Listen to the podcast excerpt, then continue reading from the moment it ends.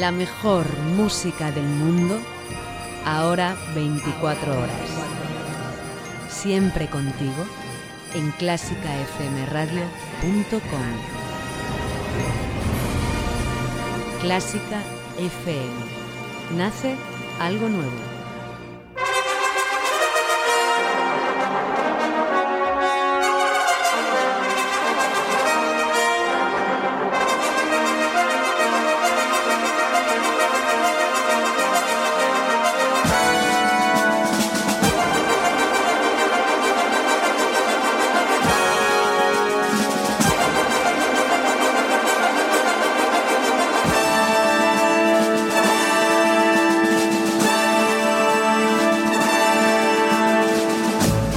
Buenas a todos, ¿qué tal? Bienvenidos a El Ático en Clásica FM Radio. Abrimos las puertas de este programa que nos lleva hoy, miércoles 6 de diciembre, por cierto, día festivo en España, Día de la Constitución, pero no por ello vamos a dejar de traerte este programa para que puedas disfrutar de los mejores contenidos relacionados con la música clásica. Y como decía, miércoles, siempre con entrevista y con homenaje.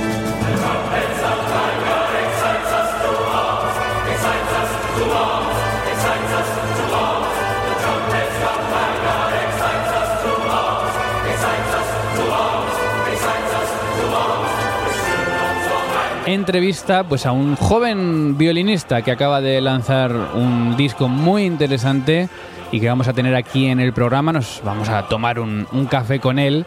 Y homenaje, pues ya habrás leído en el nombre de este ático eh, 157 Semana Sibelius que vamos a homenajear al compositor finlandés, el compositor más importante de estos países escandinavos y el cual vamos a celebrar eh, su aniversario, que tendrá lugar este viernes en lo que es la Semana Sibelius.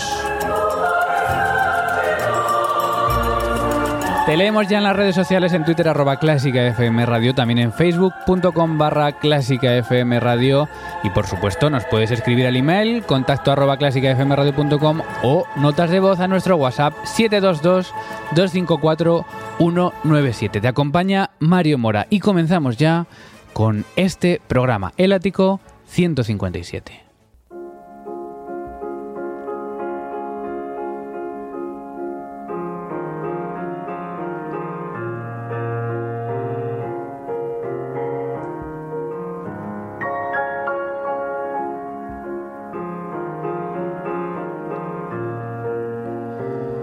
Y escuchamos música de nuestro homenajeado esta semana, un compositor finlandés que destacó especialmente en el repertorio orquestal, pero que también nos dejó joyas como estas. Es Jan Sibelius. Escuchamos su romance opus 24 número 9 de sus 10 piezas para piano interpretado por Bradley Bolen y luego hablamos y escuchamos más música suya. Antes nos vamos a Clásica Café, que tenemos ya un invitado esperándonos.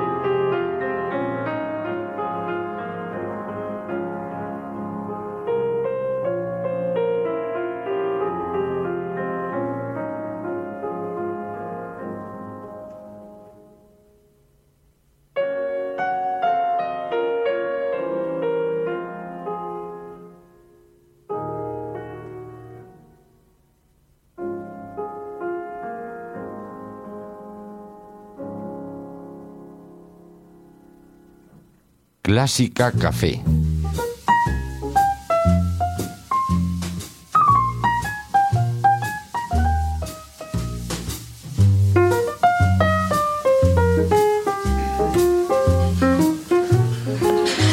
Y volvemos a Clásica Café, el lugar en el que nos encanta estar cada semana encontrándonos con, con músicos importantes del panorama musical español, internacional.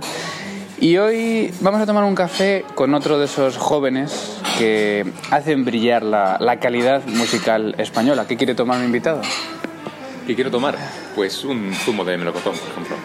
Pues un zumo de melocotón, es eh, violinista y a sus escasos 30 años destaca mm, por las mejores salas como solista con importantes orquestas y abarcando todo tipo de repertorios. Hoy nos trae un CD bajo el brazo en el que da vida a repertorio contemporáneo español para violín. Es Alejandro Bustamante y le damos ya la bienvenida. Gracias Alejandro. Muchas gracias a ti, Mario. Y bueno, eres eh, siempre que nos referimos a, a gente que está tu- en tu edad, siempre hablamos de jóvenes músicos. ¿Te gusta lo de joven o joven promesa o ya músico a secas? Bueno, me gusta más músico a secas, aunque bueno, tampoco es, tampoco, tampoco es malo ser joven. Eh, había alguien que decía que había pasado de ser una joven promesa a ser una vieja realidad. Yo espero, espero no estar todavía en ese punto, pero bueno, creo que de momento algo joven todavía soy. Estáis eh, unos músicos de tu generación que, que- que es una generación importante, ¿no? ¿Cómo ves tú a tus compañeros? Pues yo a mis compañeros los veo con muchísimo orgullo, la verdad. Además tengo la suerte de haberme formado desde, desde pequeño eh, con...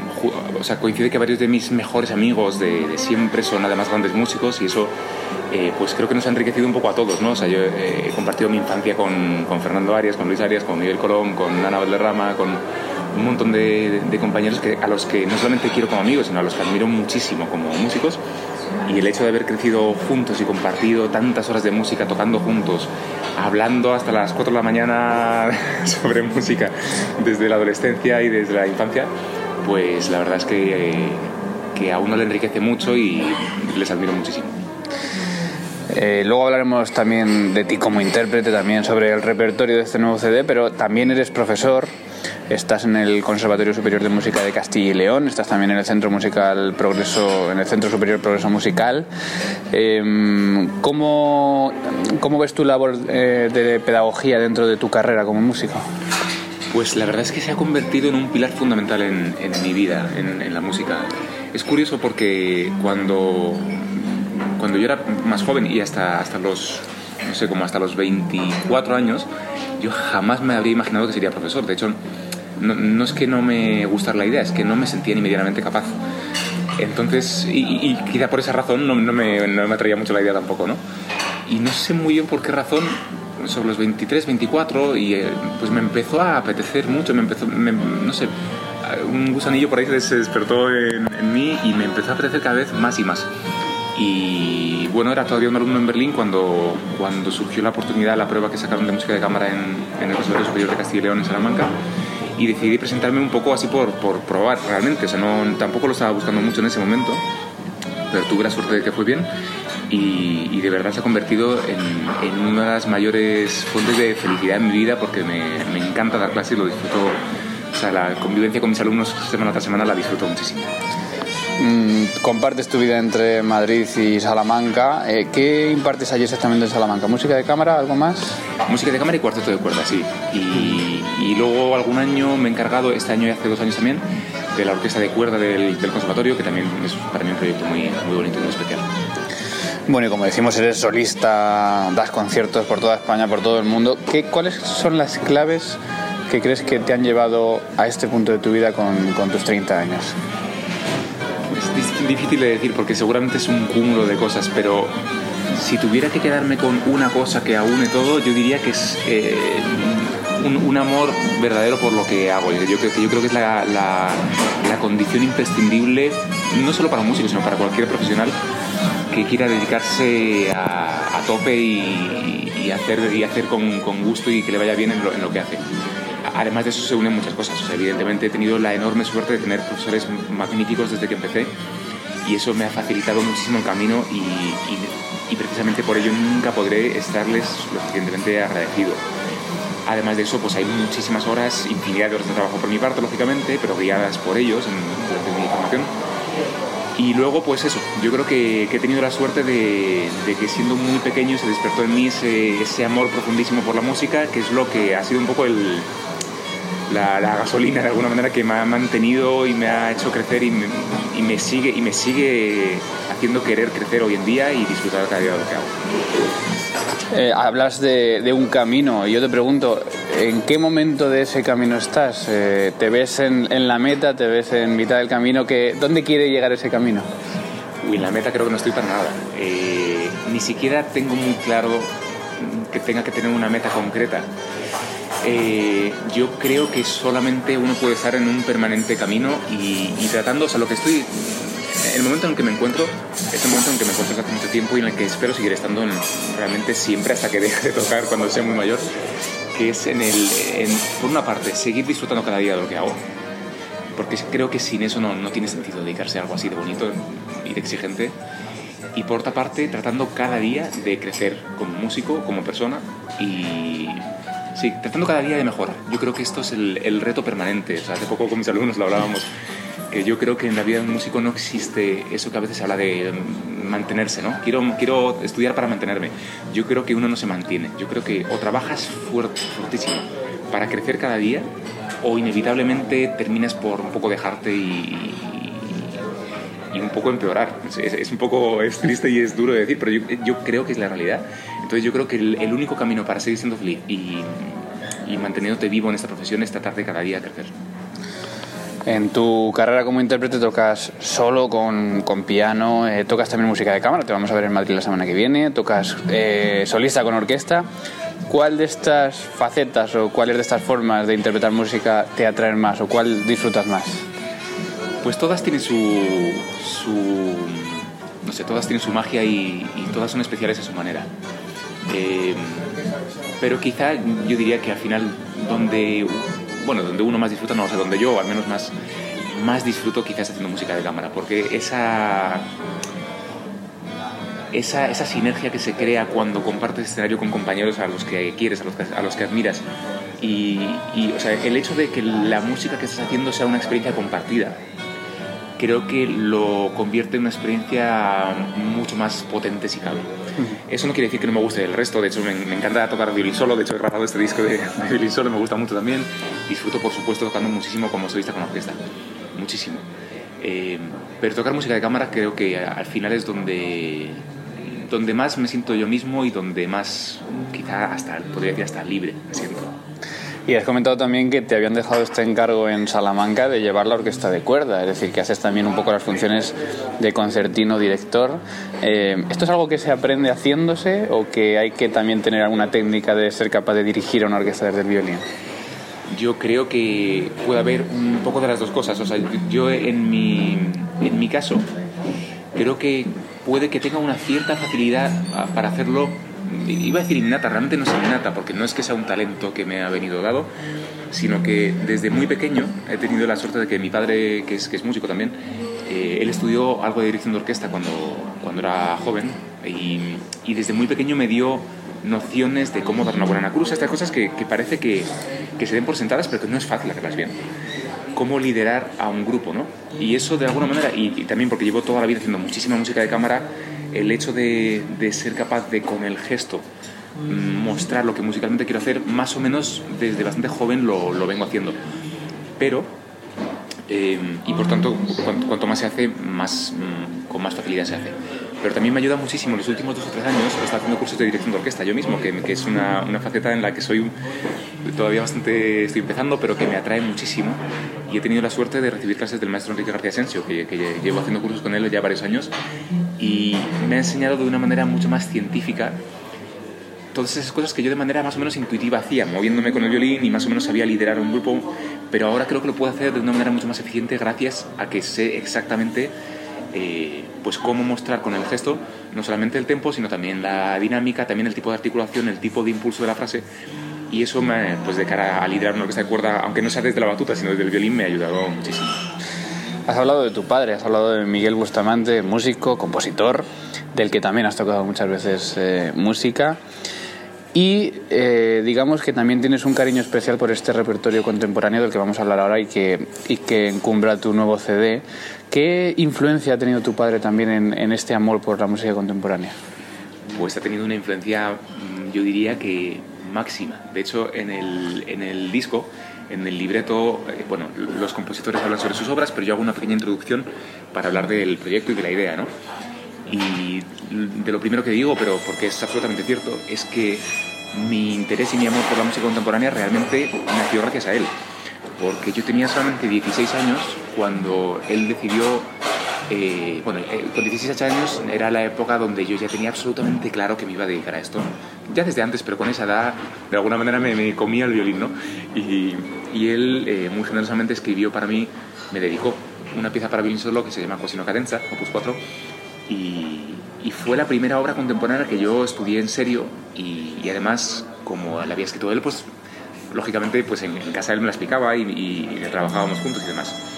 Y él siempre me insistía, Alejandro, tienes que tocar música actual porque no puede ser que un intérprete del siglo XXI solo toque mm, repertorio barroco, clásico y romántico, cosa que por supuesto también me encanta hacer, evidentemente, cosa que jamás quiero dejar de hacer, eh, pero que de alguna manera es un acto no solamente de, de justicia, sino de, de, no sé, de sensibilidad hacia el lenguaje de tu tiempo y hacia los creadores de tu tiempo, eh, pues el dedicar también tu atención igual de honesta, igual de entusiasta que dedicamos a Bach o a Brahms o a Tchaikovsky, dedicársela, ¿por qué no?, pues a, su obra o a Anton García Abril o a Guillaume o a cualquiera de estos maravillosos compositores que, que ahora he tenido la suerte de grabar.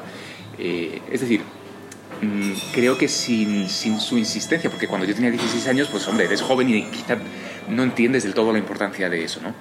Pero gracias a su insistencia he ido tocando durante, pues eso, durante los últimos 15 años muchísima música actual, sobre todo española, pero también, también eh, Ligeti, Kurtak, o sea, no, no, solo española, que me ha ido enamorando desde ese lenguaje y hoy en día estoy, pues es una, hago muchas cosas, pero es una de las cosas en las cuales estoy más centrado y por eso quise, cuando me propuse grabar un un siguiente disco, pues te planteas qué hacer, ¿no? Y qué puedes aportar nuevo y yo dije, pues yo creo que lo que más puedo aportar, porque obviamente me encanta grabar bajo, me encantaría grabar bajo, me encantaría grabar las altas de Brahms, pero hay tantas versiones ya valiosas de eso y sin embargo sea, no, no, creo que no tenga nada que aportar ahí, pero creo que puedo aportar mucho más, podía aportar mucho más para este proyecto grabando un disco íntegramente de música española actual. Y además he grabado sus compositores y seis de ellos están vivos. Por supuesto, he trabajado con ellos sus obras y con todo el privilegio que eso, que eso supone.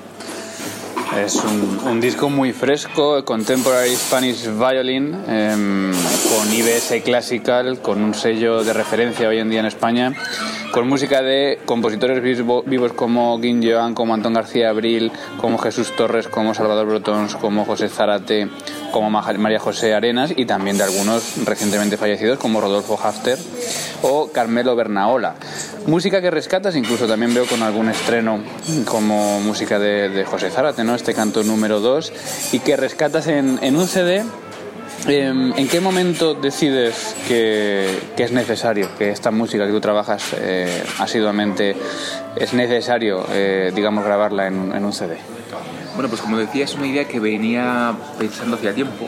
Y hace, pues no recuerdo ahora mismo exactamente, pero yo creo que hace cosa de dos años o año y medio, yo conocía del, del fabuloso trabajo de IBS Classical, porque había escuchado algunos de sus discos, y de Paco Moya, como productor musical, a quien ahora he tenido la suerte de conocer muy bien. Eh, y entonces eh, yo había grabado mi primer disco en 2010, eh, con Enrique Bagaría, que habíamos hecho un disco de, de repertorio algo más tradicional, sonatas de César Frank, sonatas de Tondra y, y tema y de Olivier Messiaen. Y, habían pasado unos cuantos años desde aquello, y entonces, no sé, me parecía que era el momento de hacer un, un segundo trabajo discográfico, y fue, fue también un poco el escuchar los discos de IBS que me inspiró, que escuchar esa, esa no sé, máxima calidad discográfica, y dije, no sé, pues les voy a proponer un proyecto. Y entonces me puse en contacto con Paco Moya, y él, él ya sabía quién, quién, era yo, pero bueno, le propuse este proyecto concreto, ¿no? Y a él le interesó desde el primer momento precisamente por ser un proyecto tan novedoso, porque como él ha dicho muchas veces y dijo hace dos días en la presentación oficial del disco, ¿cuántos discos de violín solo hay en el mercado? No muchos, y casi todos son de Paganini o de Bach, o de Isaí, ¿no? ¿Cuántos discos de música contemporánea hay en el mercado? Realmente poquísimos. ¿Y cuántos de música contemporánea española? No sé si uno o dos o tres, o sea, es que prácticamente no existen. Entonces me parecía que era justo y, y- y que, era, y que era, no sé, algo, algo que yo debía hacer, que mi siguiente disco eh, hiciera justicia con estos compositores. Y, es decir, la idea era, ante todo, dar a conocer las obras de estos compositores que son magníficos y que son, son españoles y que les tenemos aquí cerca. Y tenemos la suerte de, de que encima son maravillosamente amables todos. Y, y darles a conocer a nuestro, a nuestro público. O sea, obras que en algunos casos se conocen poco, en otros casos no se conocen nada. Dos de las obras del disco son primera grabación, tanto el canto número 2 de José Zárate como el díptico de Antón García Abril. Y yo creo que estas obras deben ser conocidas y por eso yo asumí el compromiso firme de, de grabarlas. Si hay alguna mente malvada entre nuestros oyentes que dirá, ¿y por qué le ha puesto el nombre al disco en inglés? Si es música española, si es un violinista español, si es un sello español. Bueno, pues porque esto también lo hablamos con IBS y con Paco Moya, porque efectivamente su sello español es música española y yo soy español también, pero también queremos precisamente la- mm, queremos dar a conocer esta música no solo en España, sino internacionalmente. Otra de las razones mm, de grabar con IBS es no solamente la, la máxima calidad con la que graban, sino que tienen una distribución enorme a nivel mundial, también gracias a su acuerdo de distribución con Naxos. Entonces, eh, mi idea no es dar a conocer estas obras a los, a los eh, melómanos españoles, sino a los melómanos de cualquier parte del mundo. Entonces, bueno, que el título esté en inglés también tiene esa voluntad de difusión internacional. Bueno, aparte de este repertorio contemporáneo, ¿qué otro siglo o qué otra franja de la historia mm, te interesa especialmente? Pues no, no podía decir uno especialmente porque la realidad es que me interesan todas. O sea, mm, yo, yo toco desde la música del barroco temprano hasta, hasta estas obras como el José Zárate compuesta en 2016. Eh, y, es, la verdad, o sea, no, no puedo quedarme con una época porque todas me fascinan y disfruto tanto tocando un programa de sonatas y partitas de Bach como tocando obras eh, contemporáneas como las de este disco, como hace poco hice un recital con Patricia Araúz por la integral de las cartas de Brahms mm, o como, mm, en fin, tocando Mozart o Tchaikovsky o cualquier otra cosa. La verdad es que todas, tenemos la suerte de dedicarnos a, a, a a- un, una- a un repertorio que es, es inabarcable realmente. O sea, yo no creo que en una sola vida uno uno pueda llegar a conocer en profundidad y tocar pues, toda la obra de Beethoven. Y cuando digo toda la obra, no digo solo su concierto de violín o sus sonatas, sino todos esos cuartetos de cuerda, los tríos, en fin, que, que hay. Y disfruto muchísimo tocando pues todo, realmente.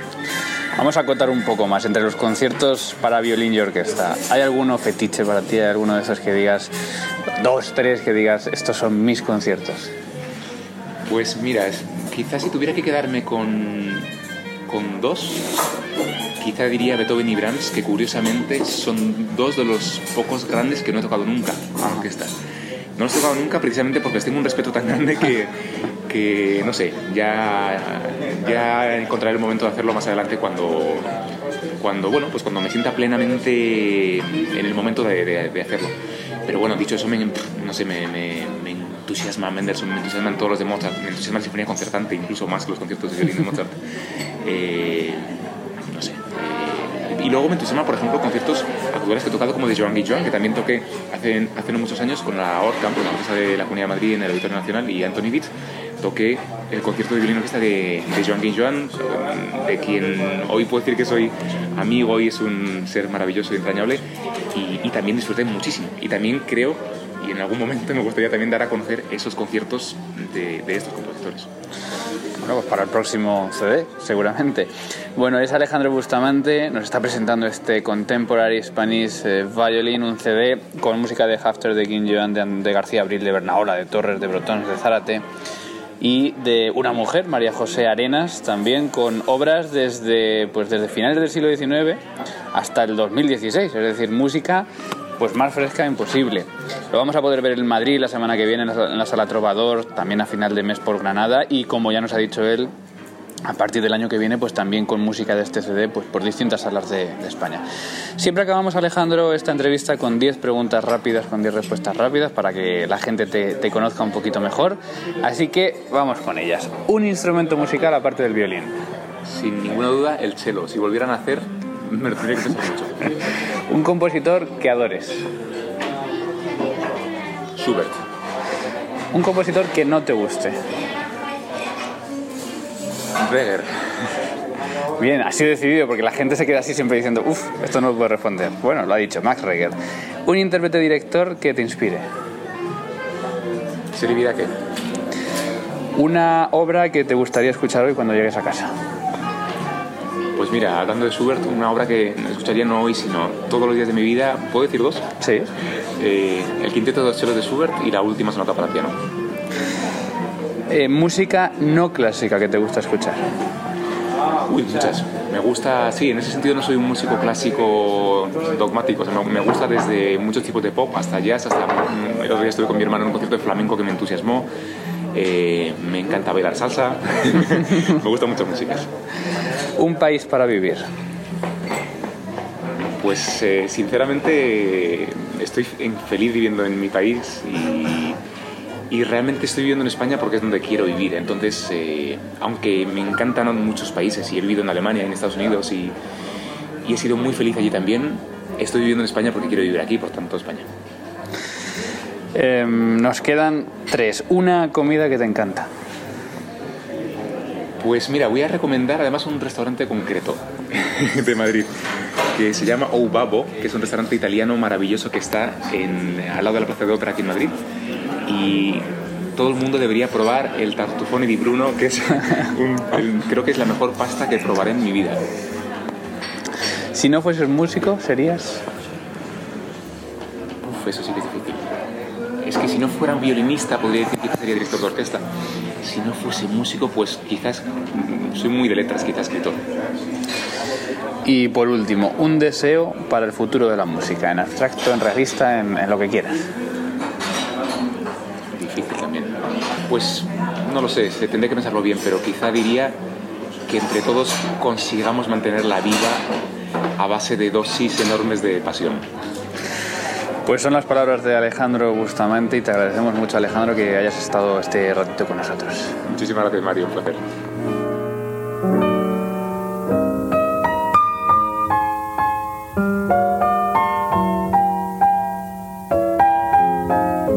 clásicafmradio.com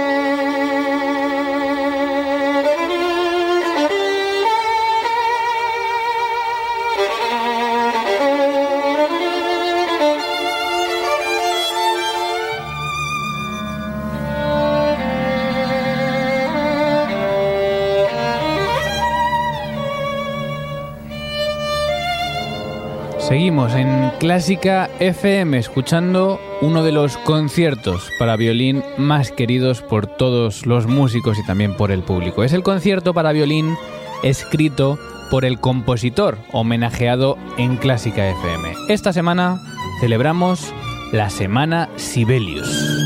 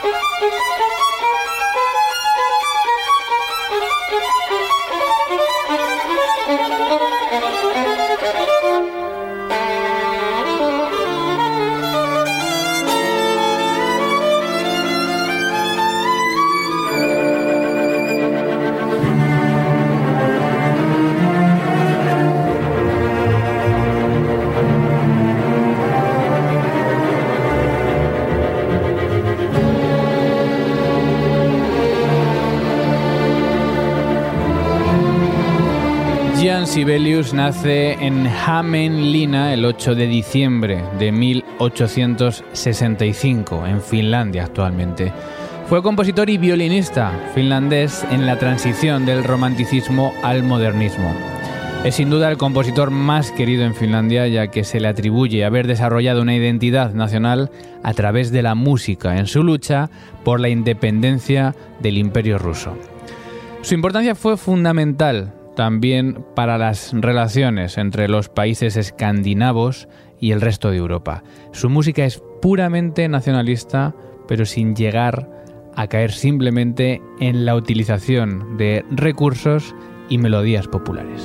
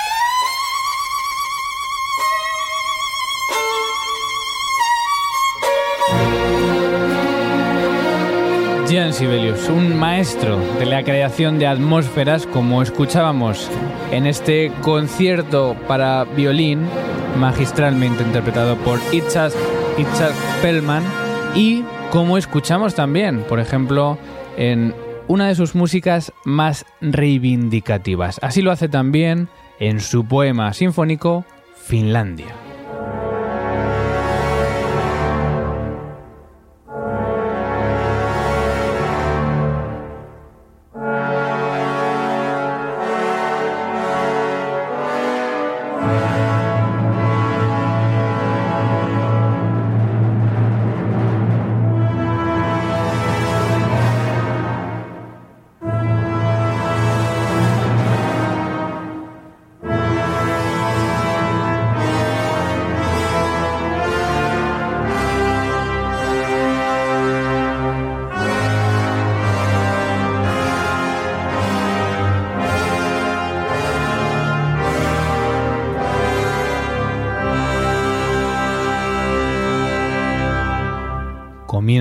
Este Finlandia Opus 26 versión de la Real Orquesta Sinfónica de Estocolmo con Sir Andrew Davis, que nos trae este poema sinfónico, sin duda una de las músicas más representativas de este compositor. Una obra dentro de su nacionalismo que buscaba movilizar a la oposición para conseguir la autonomía finlandesa del gobierno del imperio ruso. La obra tuvo que evitar el título actual primeramente para evitar censuras, pero finalmente tomó su nombre original. Finlandia como país no tiene himno oficial, pero el himno oficioso se ha extraído de esta obra de Jan Sibelius.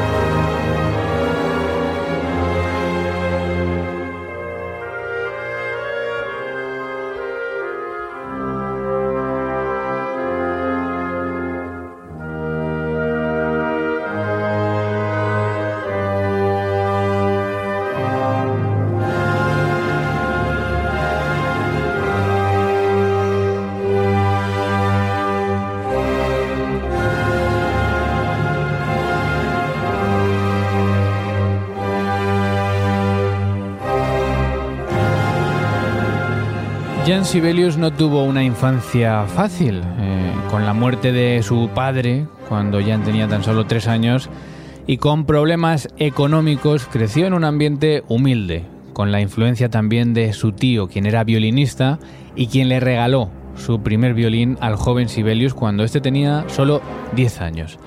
Su interés por la música, por la naturaleza, fue forjando un espíritu crítico y una personalidad marcada que le llevó a graduarse en la Universidad de Finlandia, hoy conocida como Academia Sibelius, donde estudió con personalidades como Ferruccio Busoni, el que fue también amigo hasta el fin de sus días. Por entonces tuvo sus primeros estrenos como compositor con estupendas críticas, lo que hizo que poco a poco fuese retirándose de la interpretación para violín, lo cual había sido un sueño de por vida. Poco después compone su primera sinfonía en un ascenso de fama imparable, comenzando uno de los ciclos sinfónicos más importantes del siglo XX.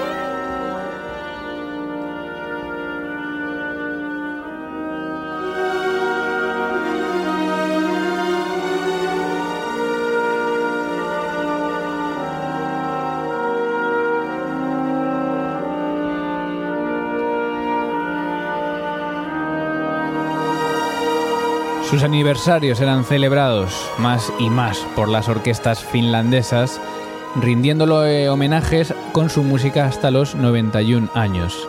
Estamos escuchando el final de su quinta sinfonía, que fue muy representativo en su muerte, ya que es un final que simboliza bandadas de pájaros a través de las cuales él visualizaba su juventud. El 20 de septiembre de 1957 Sibelius murió de una hemorragia cerebral. En aquel momento, su quinta sinfonía estaba siendo retransmitida desde Helsinki. Nos quedamos con este final de esta quinta sinfonía en mi bemol mayor opus 82, tercer movimiento Alegro Molto, en la versión de la Orquesta Filarmónica de Helsinki con Leif Segerstam, con la cual terminamos nuestro pequeño homenaje al compositor escandinavo más importante, Jan Sibelius.